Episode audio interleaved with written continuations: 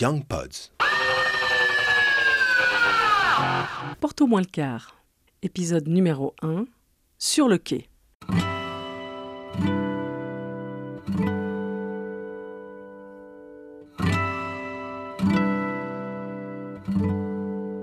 Une jeune femme que j'ai rencontrée au foyer du Chablais il y a 5 ans. Lui, c'est François, un artiste. Il aime la bricole, les slogans et les grands projets qui fédèrent toutes sortes de gens. Depuis des années, il travaille euh, avec des mineurs non accompagnés qui peuvent apprendre l'art de la gravure dans son atelier.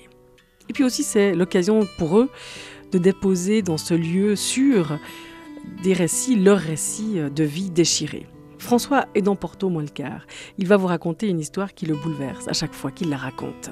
J'avais envie de monter un groupe de travail dans mon atelier, de faire de la gravure, et puis euh, je sais plus pour quel projet, c'était juste pour avoir un groupe mixte, puis qu'il n'y ait plus, pas que des garçons et la testostérone dans cet atelier. Du coup, les éducateurs leur ont raconté ce que je faisais à l'atelier, que ça pourrait leur faire du bien et tout ça. Et puis on me propose d'aller rencontrer des, jeunes au foyer, trois jeunes femmes qui seraient éventuellement d'accord de me parler. Il faut savoir que quand arrives dans ces foyers, c'est comme une prison. Hein. Ils ont des cartes pour montrer, ils passent des barrières, des, portes blindées, tout ça, parce qu'ils sont protégés pour pas que les autres migrants aient accès à leur euh, zone de résidence. Et puis, euh, on m'ouvre tout bien que mal ces portes. Les éducateurs me disent, elles sont par là. Je me trouve face à rien. Il n'y a personne avec trois filles qui font la gueule. Mais elles sont vraiment fâchées. Hein, genre, hein, pauvre type. Elles me disent, toute façon, ton histoire, on n'a rien à foutre. Euh, on est là parce qu'on nous a demandé d'être là, mais on va rien faire avec toi. Alors, je rencontre ces trois jeunes femmes. Je dis, bon, je vais quand même vous raconter mon histoire. Et puis, elles acceptent d'écouter ce que j'allais raconter. Elles me disent, on verra bien. Laisse-nous six mois, on te rappelle dans six mois. Mais il faut voir, c'est des filles qui ont vécu dans la rue, hein, toutes seules, hein, sans parents et tout ça. Donc c'est puis qui ont été assez violentées. Donc quand elles voyaient un, garçon face à elles, elles sont, c'était des boxeurs. Hein. Elles avaient 14 et entre 13 et, 15 ans, voilà. Et puis il y en a une qui me, qui me fascinait, qui était une grande jeune black avec une tête mais tellement fâchée et tout, qui, a fini par venir à l'atelier. Et puis on a sympathisé.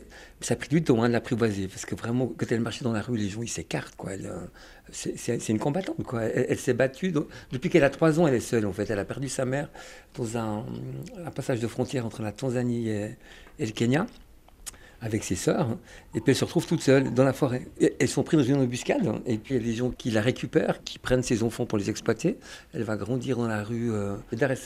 Et puis elle, apprend l'anglais au puits, on parle avec un type qui, qui parle vaguement anglais, comme ça. Et puis c'est une très jolie femme. Et un jour, on euh, elle comprend qu'elle va, qu'on va l'envoyer en Europe hein, avec euh, trois autres jeunes femmes, mais qu'on l'envoie dans un bordel en fait, qu'elle va finir sur les trottoirs parce qu'elle est, elle est belle, et puis euh, ça va être un, bah, c'est une proie de luxe. Et puis elle se retrouve dans un, elle prend l'avion avec des faux papiers, elle se retrouve en Europe, elle ne sait pas où, elle se retrouve dans un train, elle ne sait pas où. À un moment, elle va aux toilettes hein, dans le train, et quand elle ressort, il n'y a plus personne. Elle ne sait pas ce qui s'est passé, elle ne sait pas si les gens se sont fait arrêter, s'ils sont descendus du train, et puis le train continue, et puis elle se retrouve à Valorbe. À elle descend du train. Évidemment, on lui demande qu'est-ce que tu fais là, elle ne sait pas quoi répondre. On l'amène au, foyer de Valorbe, et puis elle va se retrouver au foyer du Chablais où je la rencontre. Et puis on, va, tisser les liens petit à petit, assez fort avec elle, avec ma femme et ma mère. Et puis un jour, je repasse au foyer, puis je la vois, mais fâchée, fâchée, cette jeune femme. Euh, et puis je me dis, mais qu'est-ce qui se passe? Je me dis, j'ai pas envie de le raconter. Et euh, puis elle finit par me raconter qu'on lui a raconté une histoire incroyable, qu'elle n'y comprend rien, qu'elle pense que c'est un mensonge.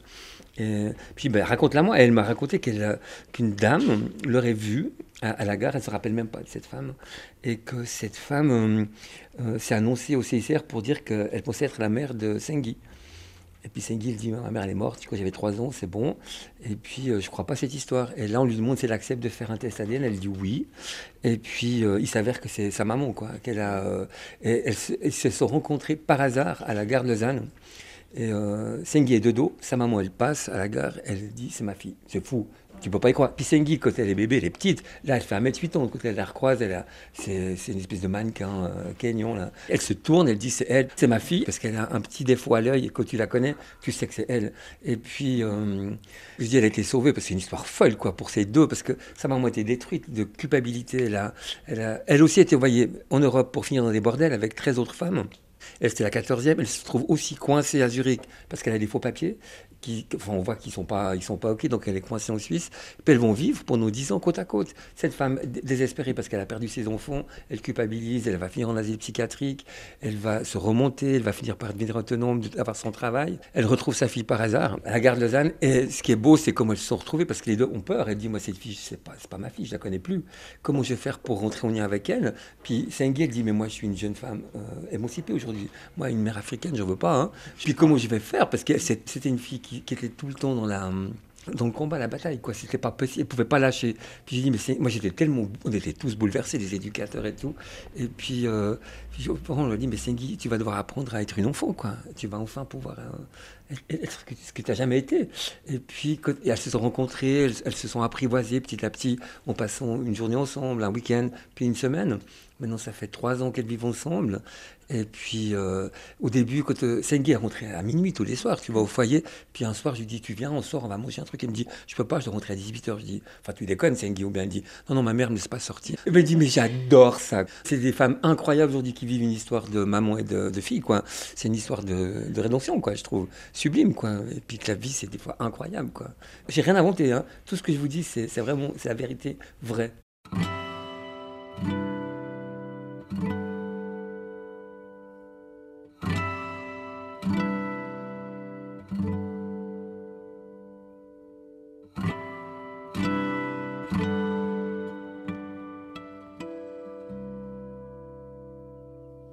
L'histoire de François.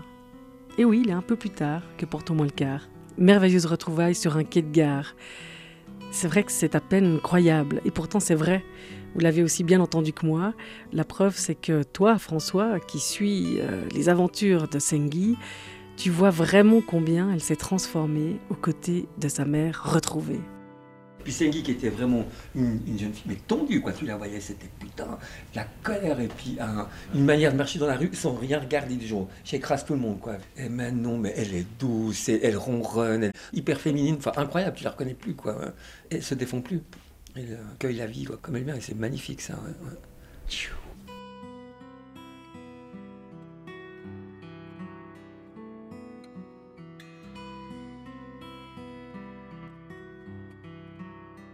Porte au moins le quart, une production Young Pods. Nous espérons que vous avez aimé écouter cette histoire comme nous avons aimé la recueillir. Si vous souhaitez en découvrir d'autres, contribuer au rayonnement de Porte moins le quart, n'hésitez pas à parler de ce podcast partout autour de vous, à nous attribuer 5 étoiles sur votre plateforme d'écoute et puis à, nous envoyer, pourquoi pas, vos commentaires à contact.youngpods.ch. Nous serions très très heureux d'en savoir plus sur vous. Merci et à très vite pour un prochain épisode de Porte-moi le quart. Il sera question dans l'épisode 2 d'un voyage qui avait très très mal commencé et qui aurait pu très mal finir. Young Pods.